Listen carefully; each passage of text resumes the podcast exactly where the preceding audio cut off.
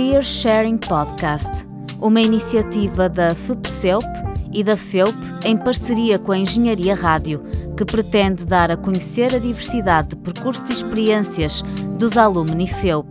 Acompanha-nos nesta Short Conversation quinzenalmente, à quinta-feira pelas 11 horas, na Engenharia Rádio. Olá, bem-vindos ao Career Sharing Podcast, um programa sobre recursos profissionais prováveis e improváveis que vos dará a conhecer diferentes profissionais de diversas áreas ao longo de vários episódios. O meu nome é Beatriz e depois de ter participado no semestre passado num dado de formação contínua, empregabilidade ao longo da vida, tenho hoje a oportunidade de estar convosco no papel de entrevistadora à conversa com o Álvaro Samagai, o Álvaro formou-se em Bioengenharia, no ramo de Engenharia Biomédica, na FUP em 2020 e neste momento exerce a função de Business Analyst na LTP Labs. Além disto, tem o seu próprio podcast, Founder Tales, e é cofundador da Scribo, uma empresa que apresenta uma solução de inteligência artificial para empoderar o jornalismo e mitigar a desinformação. Bem-vindo, Álvaro, e obrigada por teres aceito o convite para hoje estás à conversa comigo. Sem mais demoras, Álvaro, que experiências, sejam elas académicas, profissionais, sociais, familiares ou pessoais, dirias que melhor te prepararam para a função que realizas atualmente e porquê? Eh, antes de mais, olá e obrigado pelo, pelo convite aqui para, para o podcast. Uh, respondendo agora à questão, uh, eu acho que desde, desde que, que, entrei no secundário, portanto, desde mais pequenino, que tive a sorte ou a oportunidade de ter professores que olhavam para mim com, como, como sendo uma pessoa com, com bastante potencial e que motivavam a participar, quer fossem concursos ou em associações ou em.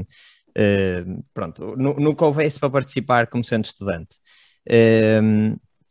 e eu acho que esse tipo, de, esse tipo de oportunidades que nós temos enquanto somos estudantes e que nos fazem crescer bastante, acho que é, é mesmo o mais, o mais importante para conseguirmos depois termos, ter, ter um, um papel e termos as capacidades que são necessárias para, para depois vingarmos num, numa carreira profissional que, ainda que curta, porque eu só, só trabalho há cerca de um, de um ano, Uh, pronto, acho, acho que essa, essas, principalmente essas capacidades são mais, eu, a meu ver, são mais importantes do que as skills técnicas que vamos aprendendo na faculdade,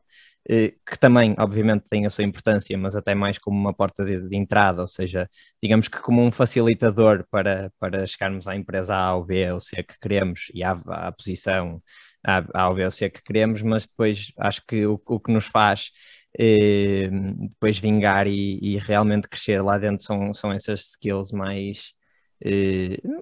as, as, tais soft skills e não só, também alguma curiosidade, alguma vontade de aprender, porque nós saímos da faculdade e temos uma visão muito académica do que é do que são as coisas e depois quando vamos trabalhar eh, não é bem assim, podemos ser os melhores alunos da faculdade, depois quando chegamos a, uma empresa não sabemos nada e começamos do zero, eh, portanto acho que essa vontade de aprender e vontade de, de, estar em coisas novas e participar e conhecer coisas novas, acho que é, é o mais importante para, para, para uma carreira profissional. E além da função que desempenhas atualmente, também tens o teu próprio podcast. Será que podias falar-nos um pouco sobre o que levou a abraçar esse projeto? Um, isso é uma pergunta engraçada. E, e, no último ano do curso nós tivemos uma,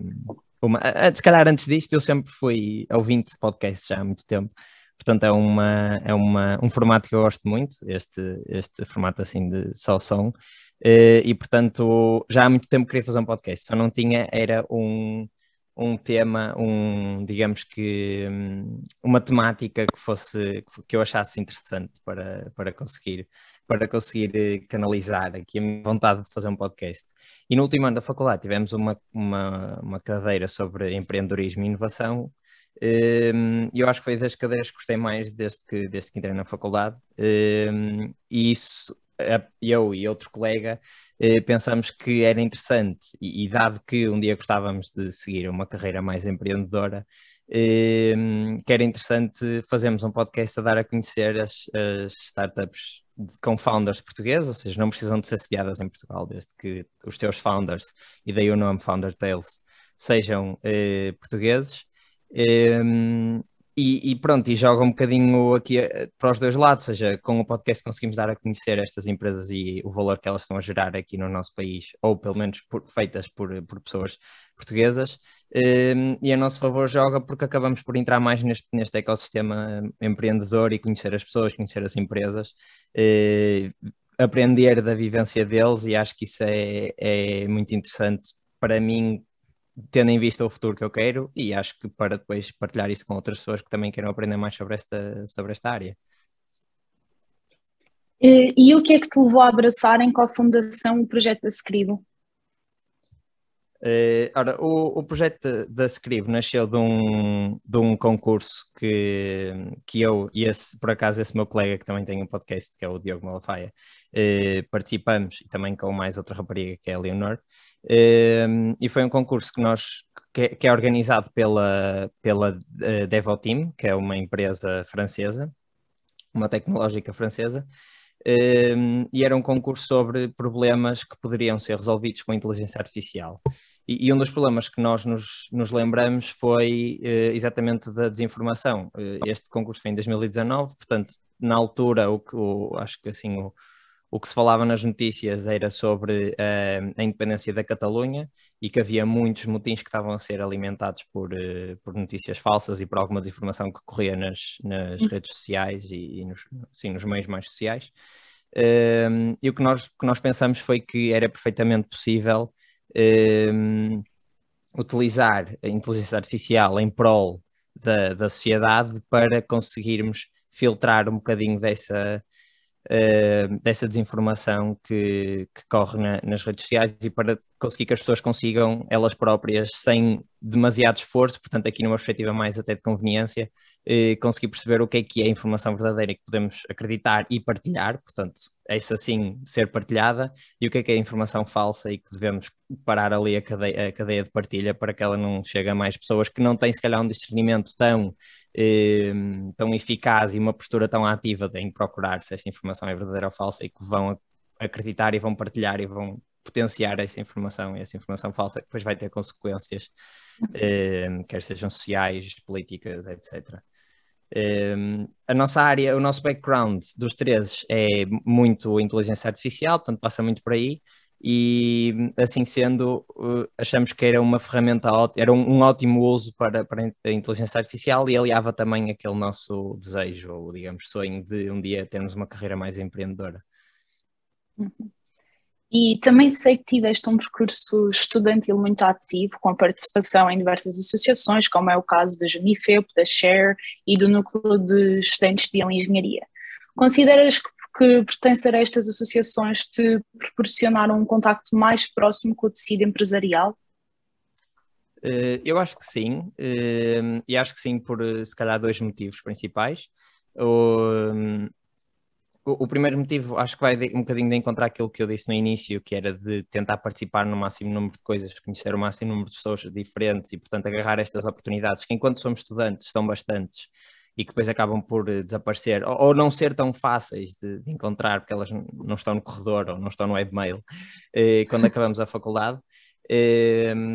e portanto, esse, esse é, o, é, o, primeiro ponto. E, e, desenvolvemos capacidades que não desenvolvemos, ou seja, capacidades menos técnicas eh, que não desenvolvemos na faculdade. E sendo uma faculdade de engenharia, normalmente as cadeiras lá está, são mais viradas para, para um. São, são mais técnicas, portanto, são, são, skills, são hard skills, no, no fundo. Um, e acho que isso depois enriquece muito o nosso percurso e enriquece muito também a nossa, as nossas capacidades de um dia vir a trabalhar numa empresa, porque uma associação, no fundo, é uma empresa em pequena escala e com responsabilidades um bocadinho mais, mais reduzidas, entre aspas. Um, e, e, o segundo fator é, é, mesmo pelo contacto com as empresas, ou seja, principalmente na, na Share, um, o, o, o, que nós, o que nós fazemos lá, aquilo digamos que é uma consultora júnior, eh, e, portanto, nós fazemos mesmo projetos para, para algumas empresas, principalmente algumas startups aqui do Porto, da, da UPTEC. Ehm, e, portanto, esse contacto existiu mesmo durante o curso e isso também é ótimo para percebermos quais é são as necessidades das empresas, como, como é que elas funcionam, como é, como é que estão organizadas, que, quais é que são, quem é que toma as decisões. Ehm, e isso acho que me preparou bastante para, para a posição em que eu estou agora, porque acaba por ser uma posição semelhante, mas agora, eh, digamos que a sério. Ehm, e portanto, sim, eu acho que acho que ter, ter uma, uma postura mais ativa, quer seja no, no associativismo ou até em termos de concursos ou oportunidades na faculdade, acho que só traz vantagens ehm, para, para depois para um futuro profissional. Uh, sabendo que este programa é dirigido em particular a estudantes do ensino superior, uh, gostaria então de pedir para partilhares connosco, muito brevemente, o que é que sentiste quando terminaste a tua formação inicial e, olhando para trás, o que é que terias feito diferente nesse percurso? Ehm, eu, quando acabei o, o, curso, eu já tinha sido recrutado pela, pela LTP Labs, e aliás, foi num concurso que, que está agora a fazer, vai agora acontecer a terceira edição,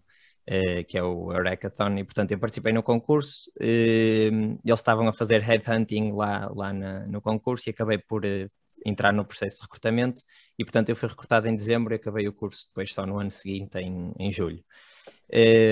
portanto, não, não, não, aquele período de procurar emprego eu não, não passei por ele, mas uh, uma coisa que eu senti quando acabei o curso foi, e principalmente indo para, para a LTP Labs, que é uma área, digamos que não tão uh, direta uh, para, para, para aquilo que eu aprendi no curso, portanto eu estive em Engenharia Biomédica e a LTP Labs é uma consultora de, de gestão, digamos assim, as minhas skills técnicas enquadravam-se na, na, minha função, ou seja, nós usamos muito data science e inteligência artificial, machine learning, e na, na, portanto, eu aprendi isso no curso e é isso que usamos na, na, LTP, mas os conceitos por trás, os conceitos mais de gestão, eu não tinha, ou tinha muito pouco, tinha algumas noções, e portanto, por muito bom aluno que, que eu fosse na, na, faculdade, eu ia chegar à, LTP um, e ia sentir que estava completamente fora d'água. E acho que é normal toda a gente que começa a trabalhar, ou pelo menos a experiência que eu tenho dos meus colegas, chegar ao, a um posto de trabalho e de repente, ok, eu não sei nada, não sei, vou ter de aprender estas, vou ter de aprender estas coisas todas. Eu não sei, não sei como é que se fazem as coisas, vou com o meu conhecimento da faculdade e isso ajuda. Um, mas acho que acho que acho que isso é um acho que é uma é um sintoma normal de, quando se começa a trabalhar principalmente aquele sintoma de eu vou, vou começar eu não sei nada será que eles vão ficar eh, vão pensar qualquer coisa sobre mim ou vão achar que, que eu sou um mau profissional? Pronto eh, eles já tiveram mais contacto com com pessoas que saíram da faculdade que nós portanto sabem como é que é. Um, ehm, se eu fazia alguma coisa diferente eu acho que não, não fazia assim nada de fundamentalmente diferente, se calhar até uh, o que fazia, indo em contra aquilo que tenho dito, portanto, ao longo de, daqui do episódio, era até aproveitar mais as, as oportunidades que tive, tanto quer na, nas associações, quer na, nos concursos, porque acho que isso traz, traz, muita, traz muita coisa para, para, o nosso, uh, para o nosso perfil. Uh, mas acho que, é, acho, que é, acho que é isso, acho que não, não, não, acho que não fazia mais, uh, não fazia nada diferente, acho que, ou seja, não entrava em mais associações, ou acho que aproveitava melhor era as oportunidades que tive, porque acho que foram boas oportunidades, uh, e acho que é esse um bocadinho o, o o, o mote que dou, que é para, para exatamente aproveitarmos as oportunidades que passam no, no webmail, porque são, algumas delas são muito boas. Sim, concordo. Será que nos podes contar como foi o processo de seleção pelo qual passaste para chegar à função que ocupas hoje? Um, claro, então, como, como, eu tinha dito, eu participei no, no Eurekathon, eu e mais, mais três colegas. Um, isto é, no último ano da, da faculdade, lá está, eu senti aquela necessidade, ok, isto vai acabar, eu vou deixar de ser aluno para o ano, ou seja, deixar de ser estudante para o ano. Portanto, tenho de aproveitar Ehm, todas as oportunidades que são só para estudantes ou que são principalmente para estudantes e acabei por fazer eh, bastantes coisas nesse ano até chegar a pandemia, depois vimos todos para casa. Ehm, mas eu participei no concurso e pronto, o, o concurso era um concurso na altura era presencial, nós tínhamos 24 horas para resolver um problema ehm, e eles na, na LTP gostaram da, da dinâmica do, do, nosso grupo e convidaram-nos aos quatro para, para fazer o recrutamento. Pronto, depois na parte de recrutamento tinha uma série de passos, uh, tínhamos um, o prim, primeira, a primeira parte era um teste psicotécnico, uh, ou seja, aqueles, aqueles uh, clássicos testes de QI em que temos alguns padrões e, e pronto, temos de responder aquilo num, num, num tempo relativamente curto. Um, ehm, depois tinha, tinha uma parte, ah, obviamente que antes teve uma parte da avaliação do currículo, é? em, em, que pronto, tive de submeter o currículo e, e, e, eles analisaram o meu perfil, mas isso, pronto, eu não tenho muito conhecimento de como é, como é que isso funciona do lado do, lado do recrutador. Um, pronto, pass, passado o teste, uh, depois são as entrevistas, temos duas entrevistas em que resolvemos um caso de estudo lá com, com um entrevistador que não sabemos qual é, e acho que aí o, o melhor conselho que eu posso dar é, eu acho que até podem ser dois, que é, é preciso um bocadinho, e, e parece que são, digamos que, uma, parece que se contradizem, mas acho que, acho que é possível ter as duas coisas, que é, é, é fundamental termos um bocadinho de jogo de cintura, ou seja, eh, mesmo que, estejamos nervosos, conseguirmos improvisar um bocadinho e, e se calhar mostrarmos que, que, pronto, que estamos mais calmos do que aquilo que, que realmente estamos e, tentarmos e desenvencilharmos das situações em que, em que eles nos colocam. Um, e o outro conselho é, ou seja, se calhar um bocadinho em contraste com este, é sermos uh, uh, honestos naquilo que estamos a fazer, ou seja, nós estamos a resolver o caso de estudo e dizer eu estou a pensar isto, o meu raciocínio está a ser este, uh, estou aqui preso nesta parte, não sei, consegues-me ajudar, e porque aquilo no fundo é uma conversa e acho que pelo menos a perspectiva que eu tenho dos recrutamentos é que passa muito por conhecer a pessoa eh, e não, não é tanto uma coisa fria de avaliar com números como é que a pessoa tem, qual é a performance da pessoa, é muito de conhecer e se eu me vier a trabalhar com esta pessoa e portanto acho que se criarmos ali alguma empatia com o, com o recrutador, com o entrevistador, eh, acho que isso ajuda bastante. Passada esta fase de, de, dos casos de estudo, temos a última entrevista, que já é com um partner, com, com um sócio da empresa, mas que é muito semelhante também. Portanto, temos uma parte mais de conhecermos a pessoa, de criarmos alguma empatia, e lá está aqui, mais uma vez, é, é aquele clássico do sermos nós próprios. Portanto, é criarmos alguma empatia com, com a pessoa que nos está a entrevistar e, e, e falarmos, falarmos sobre o nosso perfil e porque é que, porque é que seríamos uma ótima opção. E, e digo isto não no sentido de porque sabemos tudo daquela área e vamos ser o melhor empregado do mundo, mas uh, acho que há uma perspectiva até mais importante que é uh, eu enquadro-me perfeitamente na cultura desta empresa, não sei tudo, porque ninguém sabe tudo, mas estou apto a aprender e acho que esta postura é a, podemos, a melhor postura que podemos ter para numa, numa entrevista de, de emprego. Temos depois uma parte mais de testes, que é muito semelhante também, fazemos um, uns testes mais, assim, mais de, de, raciocínio, de lógica, mas isto acho que é um bocadinho o cariz também da, da empresa. Um, e pronto, depois temos o resultado, se ficamos ou não. Depois a parte do onboarding também foi bastante tranquila. Uh, é uma empresa que está habituada a lidar com, com malta que sai da faculdade, portanto com recém-graduados. Um, e portanto tem, tem, tem essa ginástica e sabe bem integrar eh, esse, essas pessoas. Pronto, não, tenho, não tenho experiência de outras empresas, mas o, o, o que senti nesta eh, gostei e recomendo, se quiserem já agora, eh, entrarem no, no processo de, de, recrutamento. Portanto, mas acho que, acho que esses são os conselhos que eu deixo, é mesmo criarmos empatia e tentarmos mostrar que somos ótimos candidatos, não porque sabemos tudo, mas porque estamos com vontade de aprender e queremos e gostamos bastante da cultura da empresa e identificamos com os ideais. Muito obrigada, Álvaro, por esta conversa agradável e que irá ser muito útil para quem nos está a ouvir. Terminamos assim o quarto episódio desta segunda temporada do programa Career Sharing Podcast. A quem nos estiver a ouvir, agradecemos igualmente o vosso interesse e convidamos-vos a ouvir em breve o próximo episódio. Até lá!